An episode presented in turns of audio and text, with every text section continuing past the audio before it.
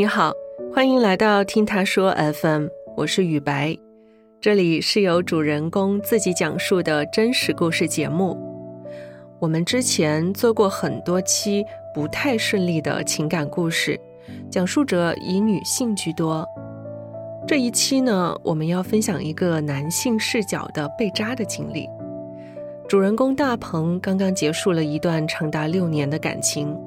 这段关系始于他对对方的一见钟情，但相处的过程却让他感到很虐心。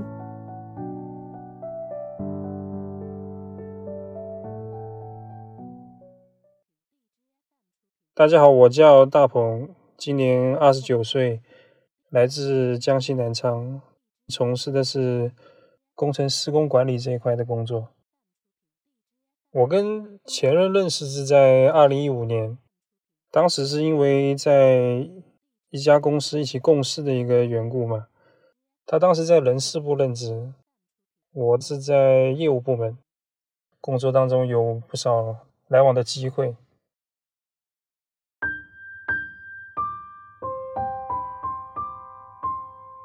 当时也是在一五年吧。因为他的工位，他侧面对着是一个很大的落地窗的窗口。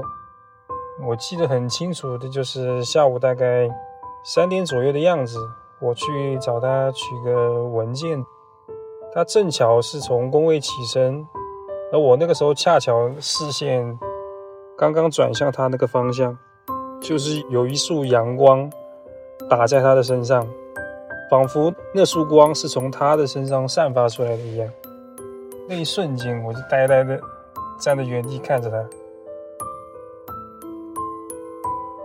大概有个几秒吧，就是有愣神的那种状态。他其实也察觉到了，当时也是很正常的去跟他说工作上的事情吧。虽然表面上自己摆的一副冷峻不惊的那种姿态嘛，但是内心其实是早就已经塌方了。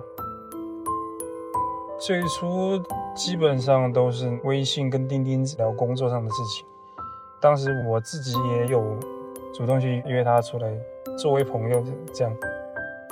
过了将近一年之后，我不希望一直跟他处在那种暧昧的状态，我就有主动去问他的意向之类的。他没说话，他就脸一下就红了。我当时看到他那个状态，我一下煞的一下脸也红了。然后我就跟他提，就跟他表白，就确认关系了。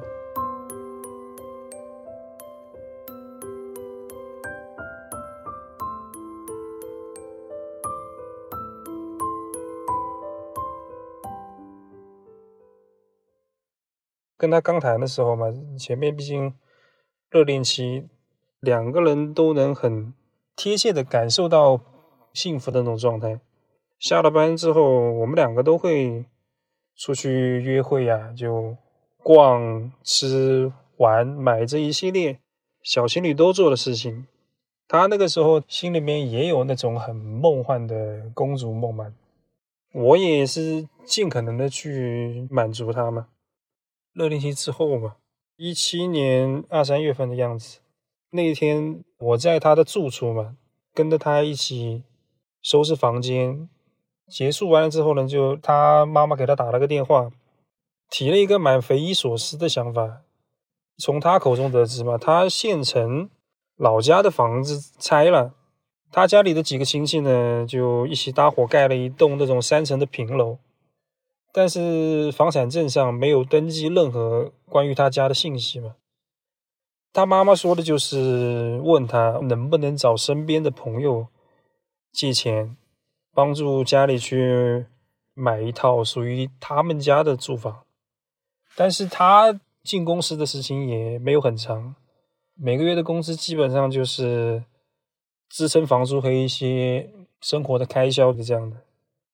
那通电话结束之后呢，当时我正准备是说一些自己对于这件事情的看法，内心里面也有盘算，是说自己应该怎么样尽可能去帮助吧。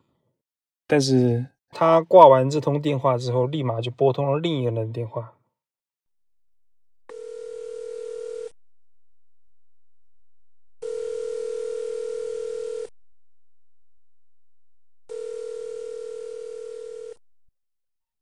那个人就是她男闺蜜，直接跟她描述这件事情吧，她家里的情况，她男闺蜜可能比我当时还要清楚。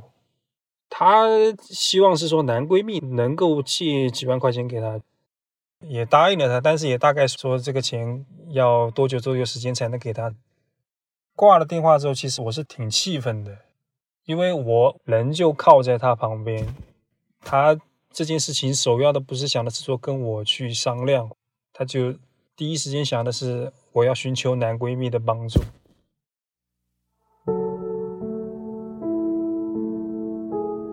我也有去跟他去说我自己的观点嘛。第一，如果你把男闺蜜认为是你关系很铁或者是很要好的朋友，那你自己有没有考虑过你这个举动会给对方带来一个什么样的影响？第二，他目前没有女朋友，就抛开我的感受和妒忌、猜测种种不良因素，倘若他日后有了女朋友，甚至是老婆，那他会遭遇一个怎么样的境地呢？第三，就是以你自己目前的情况而言，又能帮助你家里借取多少钱？你自己目前又具备一个怎样的偿还能力呢？不过他坚持的观点就是说，质问我说：“你就不相信男女之间存在纯友谊吗？”觉得委屈吗？觉得啊，我有凶他，但是我并没有是说表现得很愤怒，我只是想说，我作为你的男朋友，我肯定会竭尽所能去帮你这个忙。聊完之后，反正那是他为数不多的主动向我道歉的一件事情。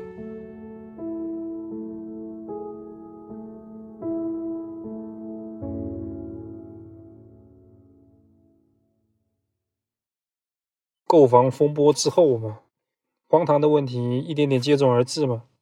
一七年，我是希望将来能够跟他步入婚姻的这样一个阶段嘛。他妈妈其实一开始是不同意的，本身那个时候我跟他妈妈也没有见过面，也没有交谈过、打过交道什么之类的。他妈妈就好像是说我们两个人的生肖属相不合，就说什么鸡犬不宁这种说法。我就把电话要来了，我自己向他妈妈打个电话，主动邀约他妈妈到南昌这边来逛一下、玩一下之后聊这个事情嘛。我就表明自己想要跟他女儿成婚、步入婚姻的这样一个态度。之后，他妈妈当时给我的答复就是说：“你们还年轻，可以先交往。”他表述的想法好像是说同意我们两个人交往吧，但是后面。万万没有想到之后会出现那么多相亲对象在我那个前任身边嘛？那次谈话结束之后，间隔了可能半个月甚至一个月吧，他妈妈就去给他介绍相亲对象。当时是周末，我去他的住处去找他嘛，想的是说，呃，今天下午应该带他去哪里玩呢？等到了他的住处之后，我去敲他的门，发现敲了半天没有人，我就。发微信给他也没有回，赶紧给他打电话，直接就拒接了。他就说有事，跟朋友在外面。我一开始心想，他周末应该也没什么事情啊。想的时候，顺手就点了一下他的朋友圈。他是很喜欢在他朋友圈去发他的日常的一个女生。我就看到他在我到他住处的前不久，他人已经出现在一个餐厅里面了，就内容就是在某某餐厅嘛。然后发几张自己的照片嘛，主要就是他拍的那个照片身上搭了一件外套，那件外套明显是一件男士的外套。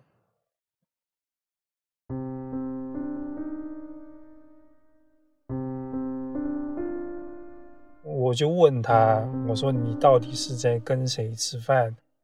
我说朋友吃饭我不能去嘛，然后他就。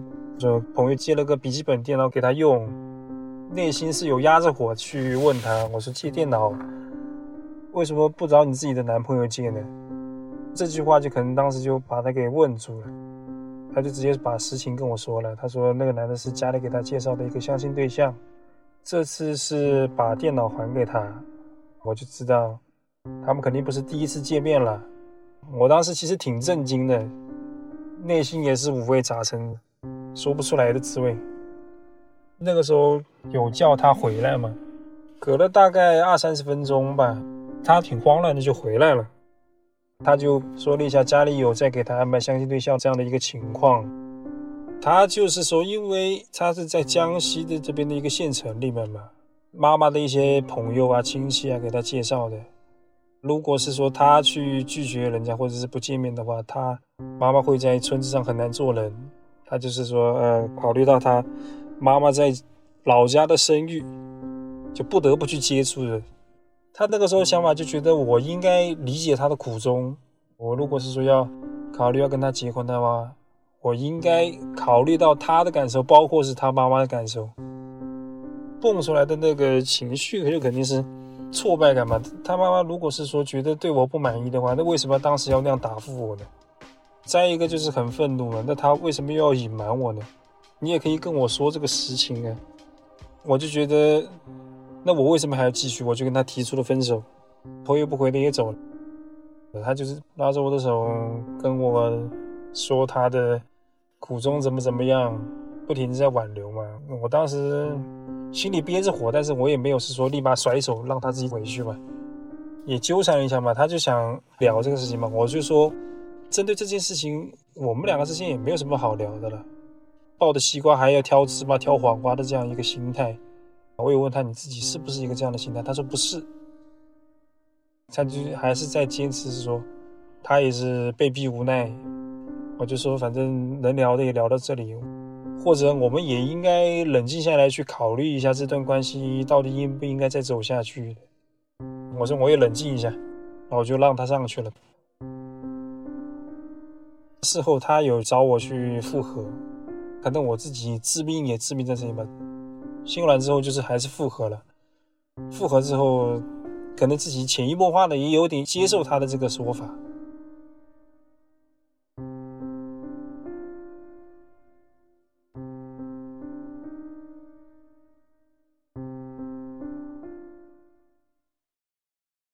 间隔可能没有多久吧，后面还是有相亲对象出现，一个叫 W，他其实就像我心里的一道刺一样。一七年十二月左右嘛，当时我俩因为一件小事情就吵架，就可能冷战了几天嘛。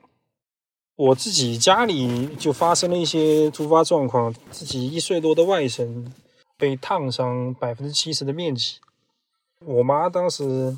脚啊腰这一块扭伤了，我就想的是说，就请假回去照看一下，帮帮手什么之类的嘛。他本身他是人事部的，那我就把批复好了的那个请假条就压在他那个工位的那个电脑键盘下面，肯定是说希望他看到了之后给我发信息，陪在我身边。但是当我陪同家里人去医院换完药之后，点开他的朋友圈。就发现他人已经出现在了机场。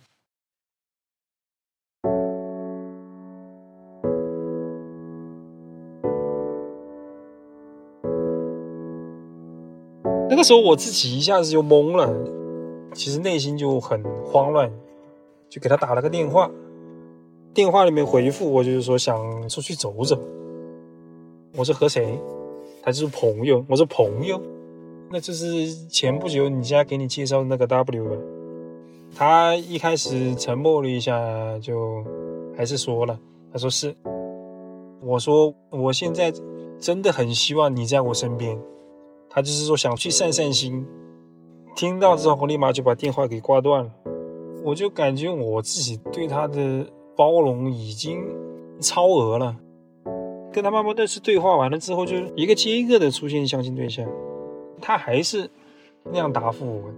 当时我也想的是说，哎，就让他去吧。内心里肯定还是接受了他的那个很病态的那个那个说法嘛。那个时候，其实我内心里面就好像也有衍生出一个很奇怪的一个心理。我自己在反思，是不是真的是说自己做的不够好，没有让他满意，没有让他妈妈满意。当时还想的是说自己需要是说向他妈妈去。证明自己。电话挂完之后，他就给我发了微信过来了。他说：“我只是和他出去走走，反正他还是坐上飞机跟 W 出去了。”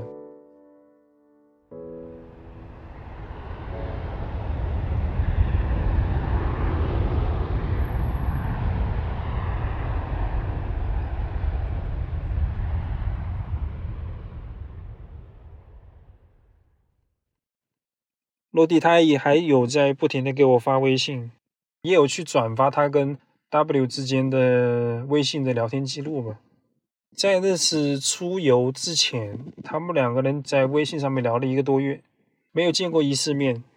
恰巧在我跟他冷战的那段期间，他就这么答应了 W 他美其名曰的善心，还说你只要带上你自己，我会把一切安排好。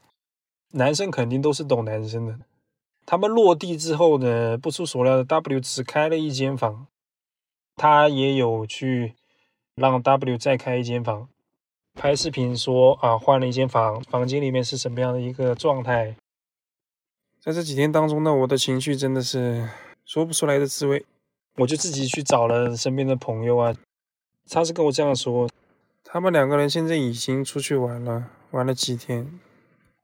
无论是否发生过什么，如果你能接受这件事情，那你就必须把这件事情烂在心里面，烂在肚子里面。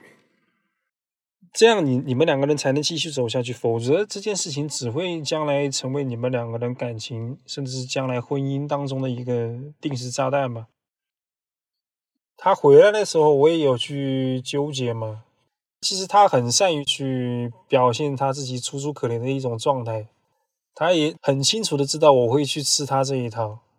后面他也有到我家去看外甥，还是想的是说，呃，这件事情就烂在自己心里。最终换回来的就是无理取闹的这种分手的理由就减少了啊一个。这件事情之后，其实也还有在见相亲对象。但是见相亲对象的频率减少了，我也有在想，他可能也在成长吧。就对于感情这件事情上面，或许我们两个人还有走向婚姻的那个点。通过那些事情之后，他可能自己对于我对他的付出和对于这段感情的态度和想法，肯定有有所改观吧。所以就促使了一八年他给我用心的过了那么一个生日。因为我的生日是在三月的上旬嘛，但是那个时候是处于公司业务的一个繁忙期嘛，那段时间加班、熬夜、通宵这样一类的情况肯定就比较频繁。生日的前两天，他其实有稍微的去问我的想法，生日打算怎么过，我也有跟他去说，就简简单单吃个饭，或者是你给我煮碗长寿面。就可以了，但是他可能内心里想的是说，想给我准备一些小惊喜之类的。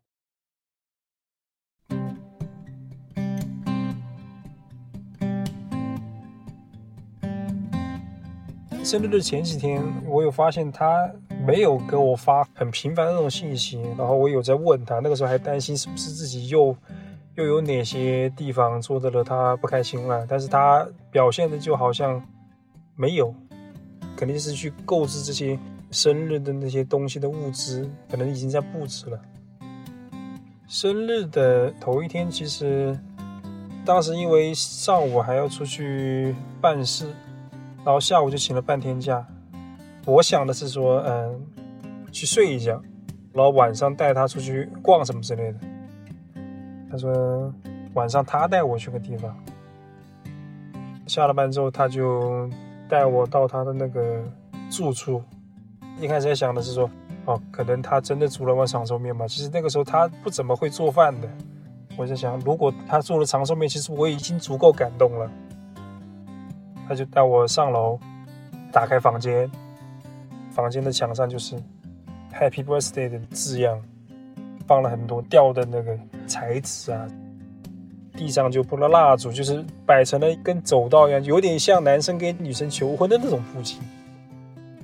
走道的尽头就是一个用玫瑰花的花瓣摆成了一个爱心的形状，大致就是这样的一个布景。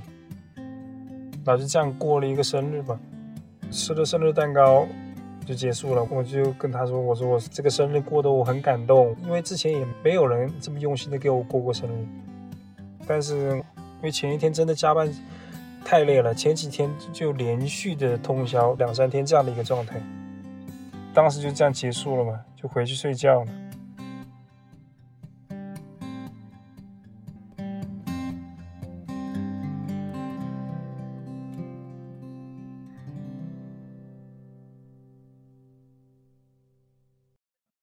第二天我去看他的那个短视频，我就发现他在生日那天，他布置完了布景之后，他拍了一个很奇怪的视频。视频内容就是他站起来，好像很有戏份的走出了镜头，就是那个文案，至今我都很清晰的记得。真正的离开，从来都是悄无声息的，看得我很诧异。我有问他，但是他当时就是说跟风拍个网络段子这样的。我也有感受到他后面对于我们两个的感情有在成长嘛，就想尝试一下跟他能不能有一个好的结果。一九年跟二零年相对还比较平稳，我自己都觉得真的可能上轨道了两个人的感情。但是二一年那个时候，两家因为谈婚事这个事情，就是谈彩礼前面有分歧嘛，处于一个僵持的状态。我自己提了一个方案，我自己私下给他们去付一辆车的首付款，弥补他们。心里的那个落差，他妈妈后面也答应了，所以也继续这样谈下去。这个车顺利落地嘛，他开车开的比较少，不熟悉，我就陪同他上下班，确定他自己能够安全的开车上下班之后，我就让他自己独立开车了。二一年四月份的那个清明假期嘛，当时我就问他假期他什么打算，他就说想回家看一下爸妈。问他怎么回老家，他就说开车。当时我就想，你开车一个月都不到，你怎么会想着开车回去呢？他就说了，有个老乡帮他开车。我说我也可以帮你开车。他当时他就这样说，他爸也在车上。我说我跟叔叔也不是头一回见面，我跟他聊天也不至于很尴尬的尬在那里。他就好像没有别的措辞了。我其实有担心，是说不要这个老乡又是一个相亲对象。后面我也没有再多问，我就让他这个老乡帮他开车回去，也有想验证一下这个老乡到底是个什么样的人物。放假的那几天嘛，我就想的是说，好好去安抚一下两家长辈的情绪嘛。跟我家里人谈好之后，就给他家里人通了电话。他爸爸当时这样跟我说，他说因为。前面这些矛盾就包括后续我去处理事情的方式态度，他已经把我当成他的女婿了，也就跟我谈几句是心里话。他说他已经做好了两手准备了，倘若我们两家一直这么僵持下去呢，这个事情如果不能立马就定下来，他就去做别的打算了，就会安排他去接触其他的相亲对象，就是人也已经找好了。那个人就是给他开车回去那个老乡。电话里面我一直跟他说：“我说阿姨，你把你的想法说出来给我听，也可能真的是说不把我当外人。我说也希望是说阿姨你能给我足够的信心，毕竟这个事情好事多磨，都希望这件事情能顺顺利利的办下来，总不可能说因为这么一个争执你就立马去做别的打算。”那样不是搞得我夹在中间很难做吗？我也有隐隐觉得不安嘛，但是那段时间也太忙了，后面也就把这个事情给忽略了。真的可能就跟搭积木一样的嘛，一个小小的积木块，可能稍微波动了一下，整个那个积木构造出来的那个形状就会整个崩塌，就是一件小事情。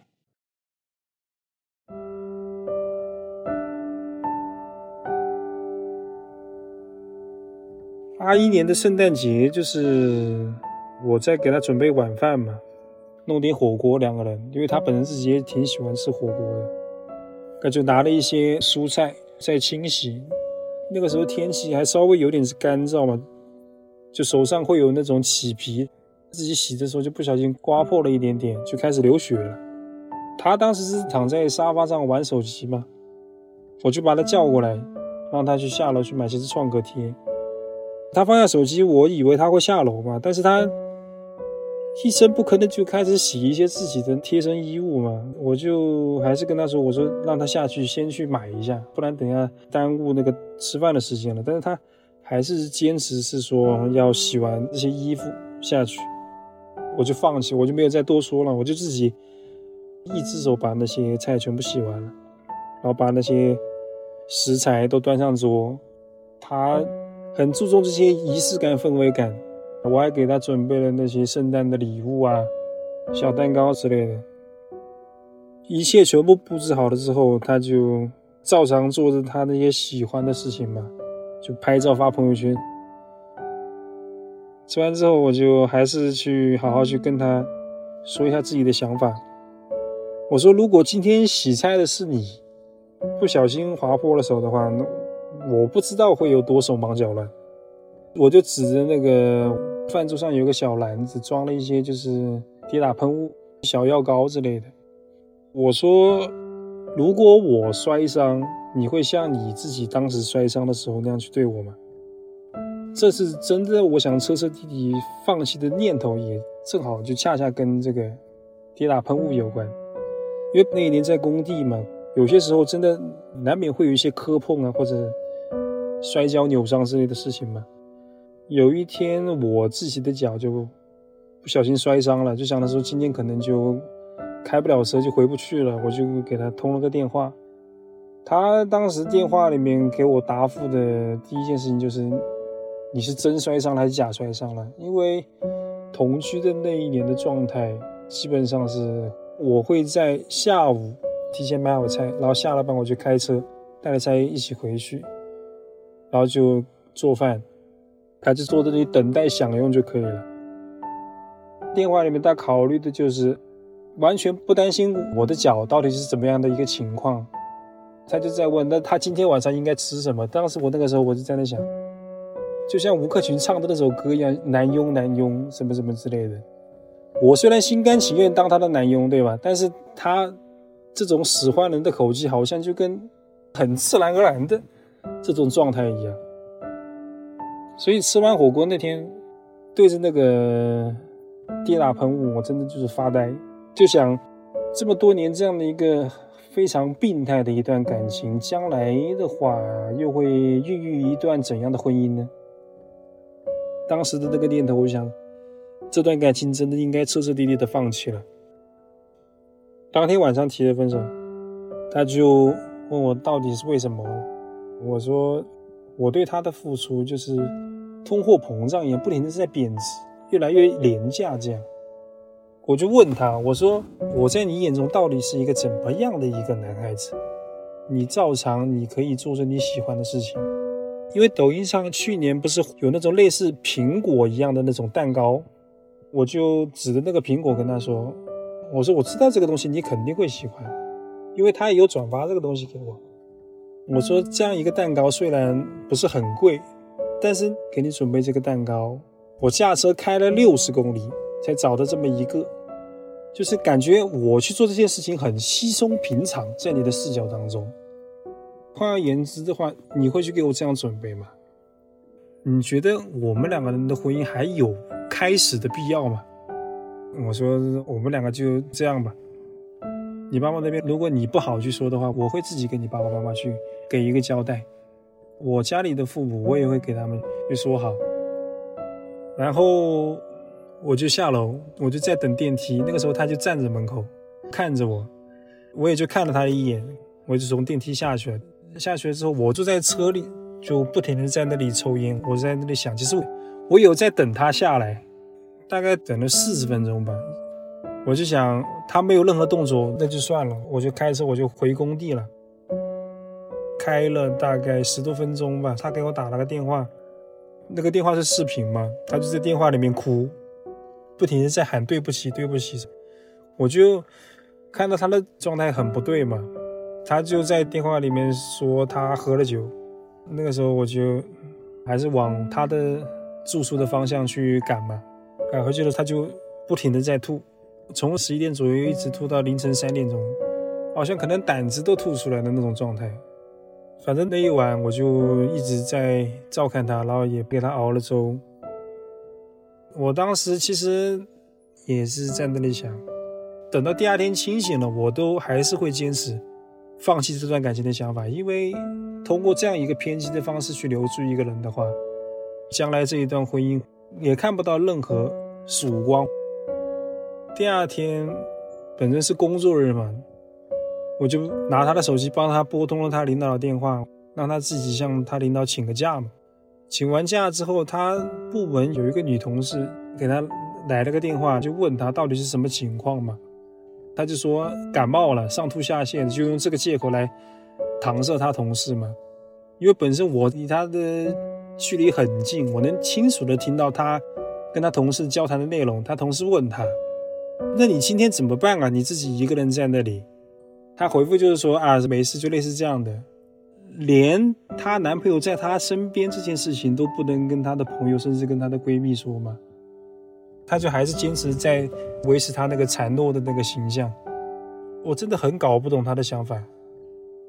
反正就是照顾好了之后，完完全全的向这段关系宣告了一个结束吧。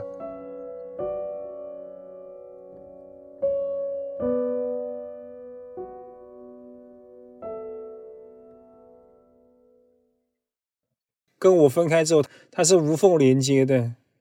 今年的一月十九号，就是同事啊跟我说的时候，我也有去看他的朋友圈，他就自己在朋友圈里面发那些东西。他现在已经跟相亲对象订婚了，就感觉好像是说我跟他相处了这么久，我始终是他的备选之一一样的。自己前面的那个付出，可能真的就是一文不值，更多的可能就是无奈吧。这几年当中的话，对于这段感情，有很多朋友劝阻过我，不要再继续这段感情了。不过最终都是荒唐的度过了这么多年嘛，就像在玩那个老虎机一般，陷入了自己指不定下一时就能抽中大奖的执念当中。现在作为男生视角，我想要表述的就是，爱情不要死于表象。或许可能就是因为他的那个。外貌啊，长在我审美的那个点上面，这也可能是导致我自己忽略了很多我更应该看清的一些事情。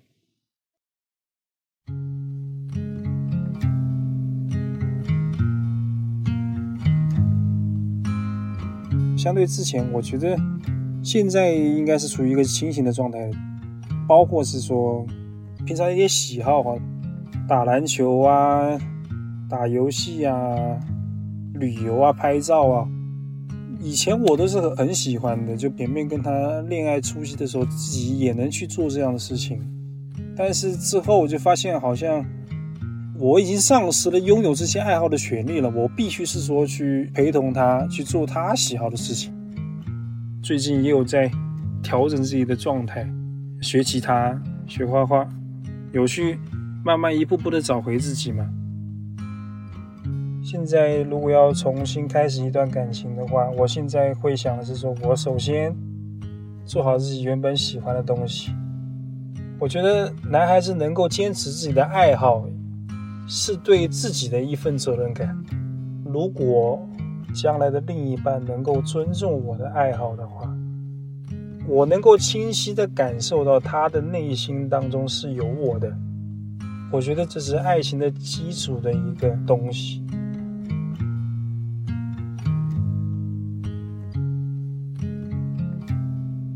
好的感情应该是两情相悦、双向奔赴的。希望大鹏可以早日遇到那个真心爱他的女孩，一起幸福下去。你现在正在收听的是真人故事节目《听他说 FM》，我是主播雨白。跟本故事有关的更多的细节、图片和文字，我们都在公众号“听他说 FM” 同步推送，欢迎关注。加入我们的听友群，您可以添加微信号 t t s f m 二零二零，也就是听他说 FM 的拼音缩写 t t s f m，后面加数字二零二零，制作人就会将你拉进我们的群聊。另外，我们团队目前正在招聘一位新媒体运营，有兴趣的话，也可以通过这个微信号来跟我们聊聊。如果你想要分享你的故事，或是倾诉你的困惑，请跟我们联系。愿你的每个心声都有人倾听，每个故事都有回音。